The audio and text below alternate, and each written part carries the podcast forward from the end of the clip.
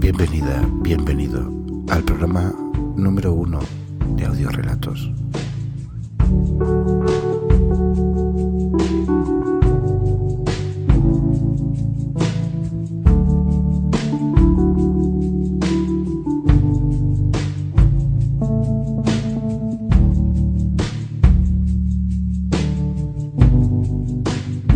Los relatos Leyenda Urbana, El Vagón de la Esperanza y un tema de Leonard Cohen. Todo el mundo sabe. You say yeah, but this is now and that was then. Put a dollar into the machine and you'll remember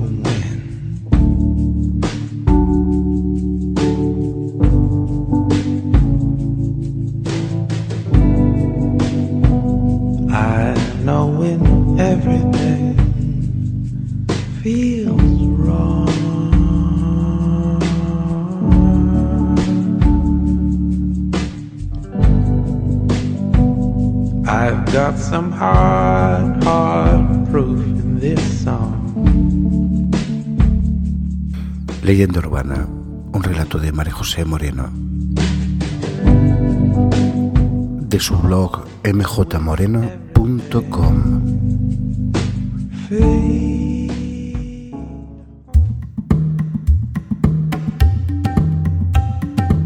Salustio estuvo ahorrando meses y meses para llevar a cabo su deseado viaje a Cuba. Su amigo, el ceferino, le había hablado maravillas de esa isla antillana de bellos paisajes, cálidas playas de arena blanca y lo mejor, unas mulatitas que te hacían perder el sentido. Por internet buscó un viaje económico, pero como lo atesorado no le llegaba, con todo el dolor de su corazón vendió a Linda, su oveja, con la que había tenido más de un escarceo amoroso. El ceferino lo llevó hasta la estación donde cogió un tren que lo dejó en Madrid. Fue directo al aeropuerto donde se integró con el grupo. Salustio comprobó con asombro que todos eran hombres. Él lo prefirió, aunque no tenía mucho contacto con las mujeres del pueblo, le constaba que la mayoría de ellas eran unas pesadas y mandonas. La excitación le impidió dormir durante el vuelo. Desde que llegó al aeropuerto de La Habana pudo comprobar lo que le había dicho su amigo de las mulatitas. Estaban por todos lados. Es más, ni las tenía que buscar, se le acercaban a pares. En el hotel divisó a una caballona de piel brillante, pelo negro y piernas de ensueño. No podía dejar de mirarla. La chica fue hasta él y le susurró. Salustio se encendió. Subieron en el ascensor entre besos y arrumacos, se tiraron sobre la cama y con ardiente pasión, Salustio se dejó hacer por aquella diosa. Le pareció, en cierto momento, que la hembra tenía algo duro entre las piernas. Lo desechó por su inexperiencia con las mujeres. Luego, cuando le pidió que se pusiera con el culo en pompa, le extrañó. Pero ¿quién era él para protestar ante semejante bellezón? Se regodeaba pensando en todo lo que le contaría al ceferino.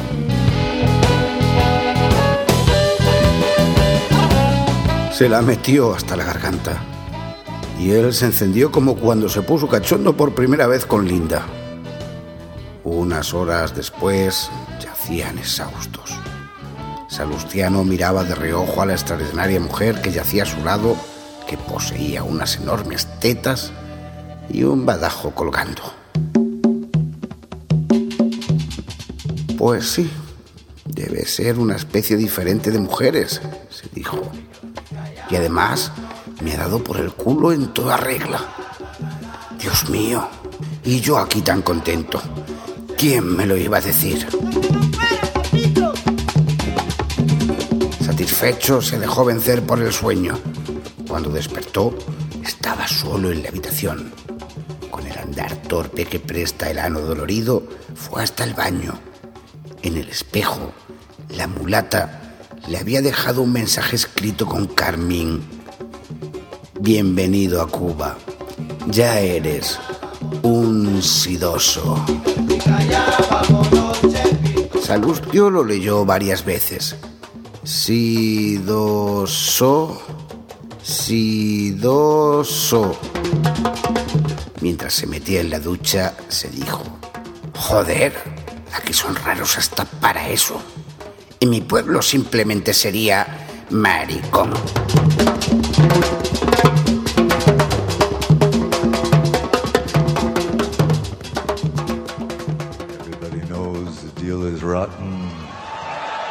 Black Joe's still picking cotton for your ribbons and bows.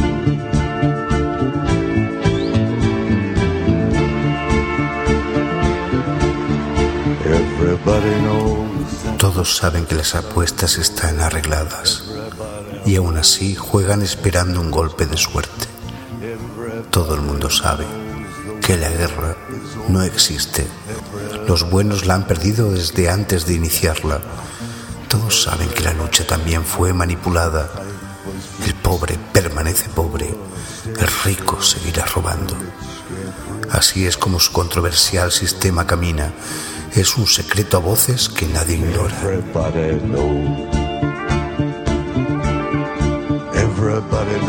Todos saben que la nave está por desplomarse. Están conscientes que podría no ser una mentira. La angustia será semejante a ese vacío dejado, como si sus padres acabaran de morir, o su perro. Mientras tanto, todos alardeando de sus riquezas, esperando así cubrir sus carencias con regalos, comprando el amor y el reconocimiento social. Todos demasiados preocupados en trivialidades. Everybody knows. Everybody knows that your love Todo el mundo sabe que tú me amas, hijo mío, aunque saben bien cómo se comportan en realidad. Ante los ojos de los demás han sido unos fieles, pero ustedes mismos sabrán los errores cometidos. No obstante, saben lo que han soportado callados, pero hubo tanta necesidad que no importó pisotear o humillarse ante mucha gente para abrirse paso. Y todo el mundo sabe por lo que tuvo que pasar.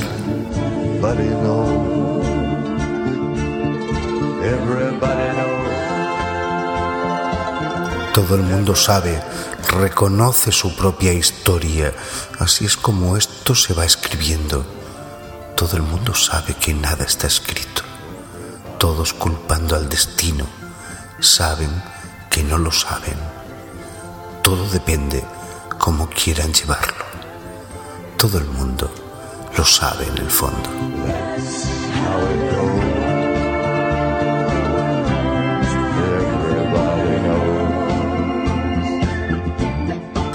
Saben que la pereza no deja nada bueno, al igual que su egoísmo derivado de esa desidia.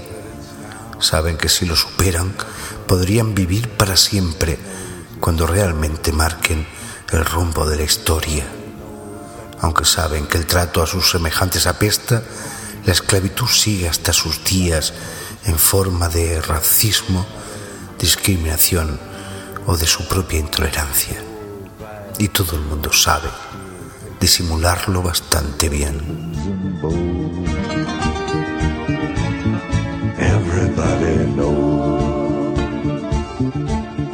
Y todo el mundo sabe que la plaga se aproxima.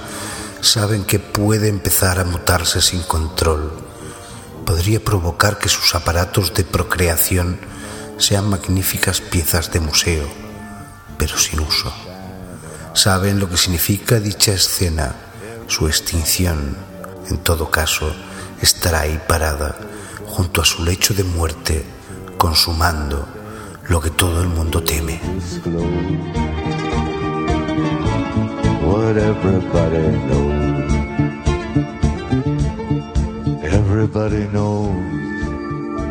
Todo el mundo sabe que se encuentra en apuros.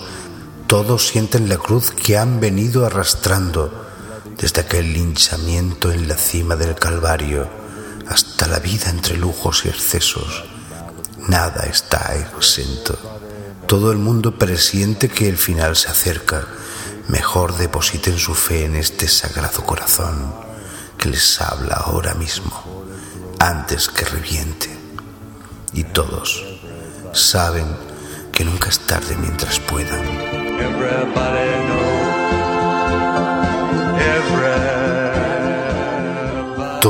Sabe que el tiempo no se detiene. Así es como marchan las cosas y no hay vuelta atrás. Se dan cuenta que el planeta empieza a quejarse. Todo el mundo sabe, entiende que deben moverse. Así es como podrán salvarse para seguir la historia. Oh, todo el mundo sabe si me hará caso o no.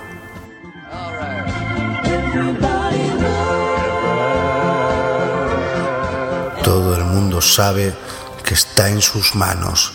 Así es como va el principio de las cosas que cree. Todo el mundo sabe que la vida no espera. Saben que depende más de ustedes que de mí.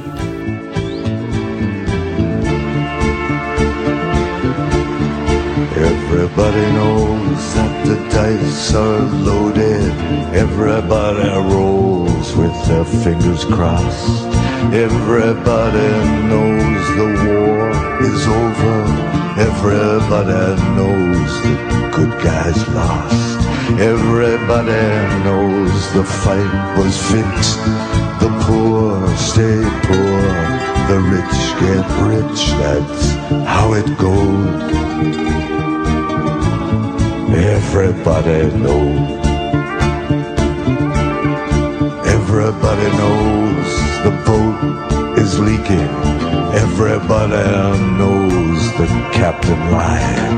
Everybody got this broken feeling like their father or their dog just died. Everybody talking to their pockets. Everybody wants a box of chocolates and a long stem rose.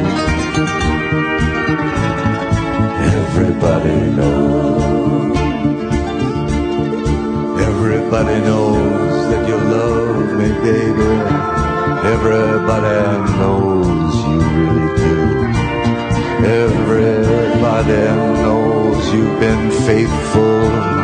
Give or take a night or two.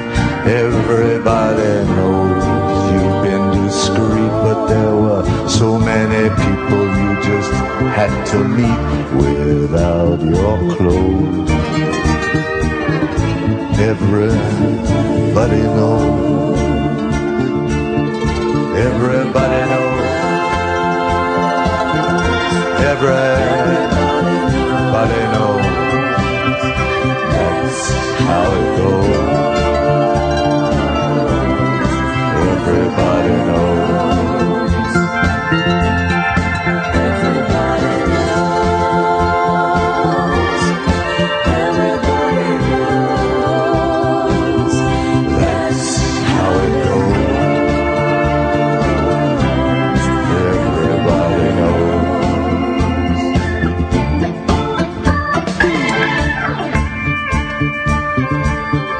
Everybody knows that it's now or never. Everybody knows it's me or you. Everybody knows that you live forever when you've done a little line or two. Everybody knows that dealing rotten old black Joe still picking cotton for your ribbons and bows. Everybody knows. Everybody knows that the plague is coming. Everybody knows it's moving fast. Everybody knows that the naked man and woman just a shining artifact of the past. Everybody knows the scene is dead, but there's going to be a meter on your bed that will disclose but everybody knows. Everybody knows you're in trouble. Everybody knows what you've been through. From the bloody cross on top of Calvary to the beach at Malibu. Everybody knows it's coming apart. Take one last look at this sacred heart before it blows. And everybody knows. Everybody knows. Everybody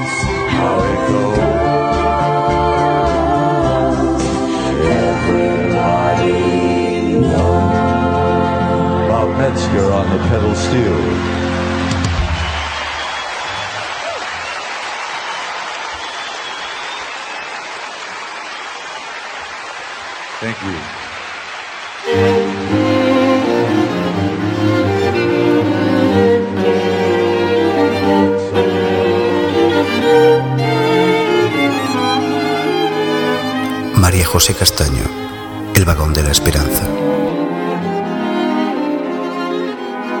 Los paisajes iban pasando a través de la ventana como hojas de un libro a manos de un experimentado lector. Mis pensamientos me evadían de tal manera que no era capaz de prestar la atención merecida a todo aquello que pasaba ante mis ojos. Ella, y solo ella, ocupaba mi mente. Veía su rostro sonriente, dulce y aniñado sobre aquellos bosques, campos, pueblos. Era como tenerla grabada en la retina o como llevar puestas unas lentes con su imagen perfilada en los cristales. Recuerdo la última vez que la tuve en mis brazos. Nunca olvidaré el gesto de aquel rostro angelical radiante de felicidad que repentinamente se tornó en dolor por la despedida. Me había perdido la pista y ahora era yo quien iba tras la suya. El único rastro que había dejado era una carta entregada en mano a mi madre y desde entonces nadie había vuelto a saber nada de ella. Como en cada uno de mis viajes, saqué la hoja desgastada escrita de su puño y letra de mi bolsillo y la leí tratando de hallar en sus palabras las fuerzas necesarias para dar una vez más el paso definitivo que, ilusionado, esperaba que me llevase hasta ella.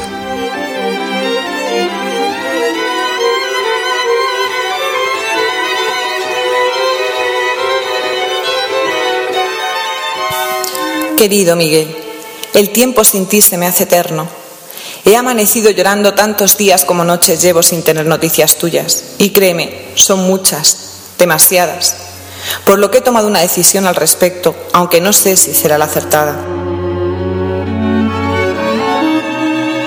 Hace ya un año que terminó la maldita guerra y no soporto vivir en este lugar donde todos te dan por muerto, cuando mi corazón me dice que sigues vivo.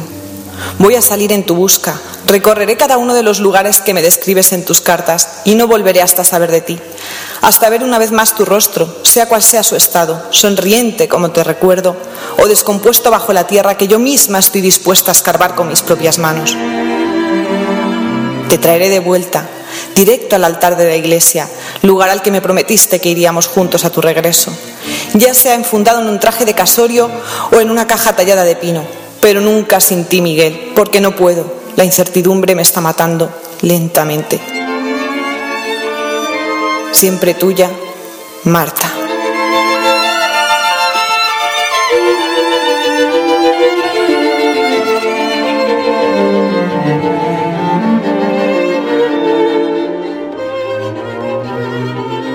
No podía retener las lágrimas ante el incondicional amor que me profesaba. Ahora era yo el que iba en su busca dos meses después de su partida. Estación tras estación, pueblo tras pueblo, por aquellos lugares que le había descrito en las escasas cartas que pude escribirle, rememorando batallas, duros momentos en los que temí por mi vida. Me despedí de ella tantas y tantas veces mirando a las estrellas y con el sonido de las bombas y los disparos de fondo. Le dije adiós cerrando los ojos, con tanta fuerza que creí ser escuchado y correspondido mientras sentía el frío roce del fusil enemigo en mi sien. Aquel no te rindas, pronunciado por su melodiosa voz, me armó de valor para pronunciar las palabras precisas que me dieron otra oportunidad. Eso sí, tuve que pagar el alto precio del aislamiento en una oscura y húmeda celda durante un tiempo que me parecía un siglo. Y así lo pensé, hasta que me aseguraron y pude ver con mis propios ojos que fue solo un año. La guerra había terminado y todo, menos mi demacrado rostro y largos cabellos, parecía seguir igual.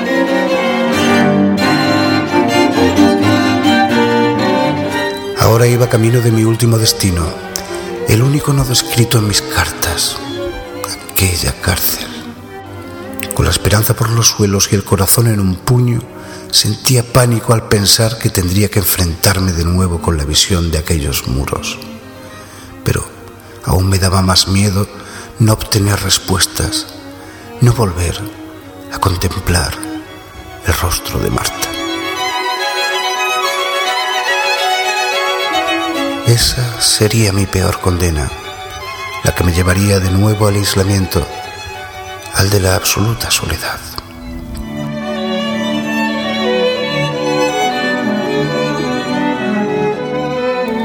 Cumpliría cadena perpetua encerrado en mi propio corazón, junto a su recuerdo, muerto en vida.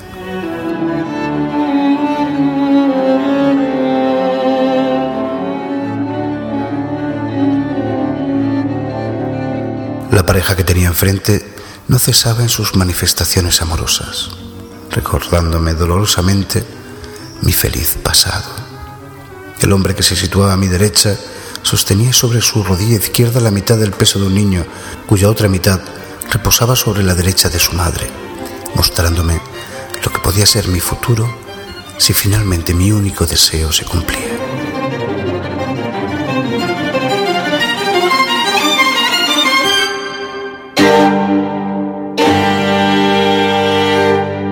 No podía soportar aquellos fantasmas del pasado y del futuro ante mí por lo que de vez en cuando cerraba los ojos y me abandonaba la leve ensoñación que me sobrevenía por momentos tras mi constante estado de vigilia por si ella aparecía. Era tal mi esperanza que imaginaba encontrarla incluso caminando por aquellas extensas llanuras castellanas, aquellas llanuras que no tenían nada que ver con los verdes y arbolados bosques de nuestra tierra natal.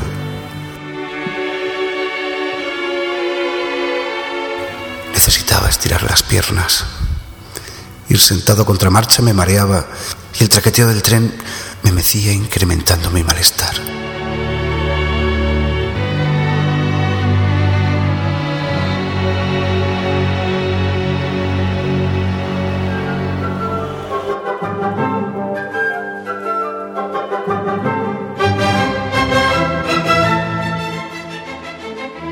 Salí al pasillo y comencé a caminar entre los asientos. Algo me hizo detenerme de golpe. La más bella visión. Aquella chica de ojos tristes en los que al sentirse observada pronto me vi reflejado, entreabrió los labios y pronunció todo aquello que necesitaba escuchar. Miguel, Se puso en pie. Yo continuaba paralizado, observándola con ojos cristalinos, incrédulo, dichoso. Aquel momento ponía fin a mis plegarias. Nuestras miradas lo decían todo, sobraban las palabras.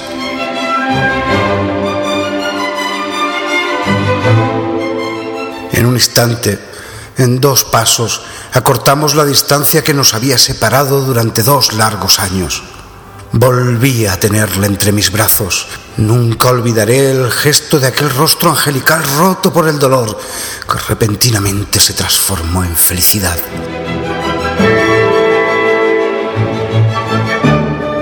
Ante las miradas de emoción de la gente que pareció intuir nuestra historia, permanecimos abrazados hasta el final del trayecto.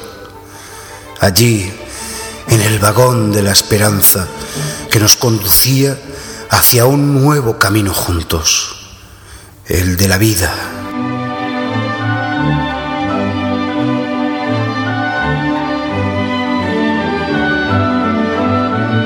El vagón de la esperanza, un relato de María José Castaño, narrado por María José Castaño y Ray Jaén, alias Felipe Valcárcel.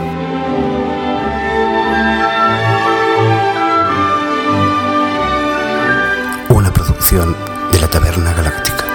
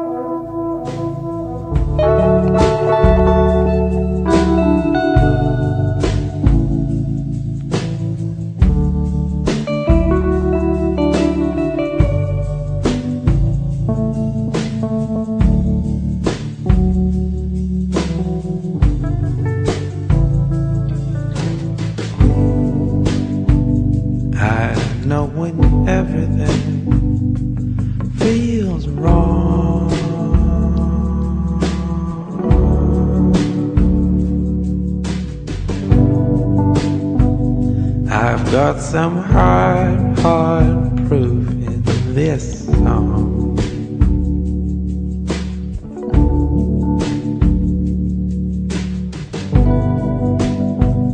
I'll know when everything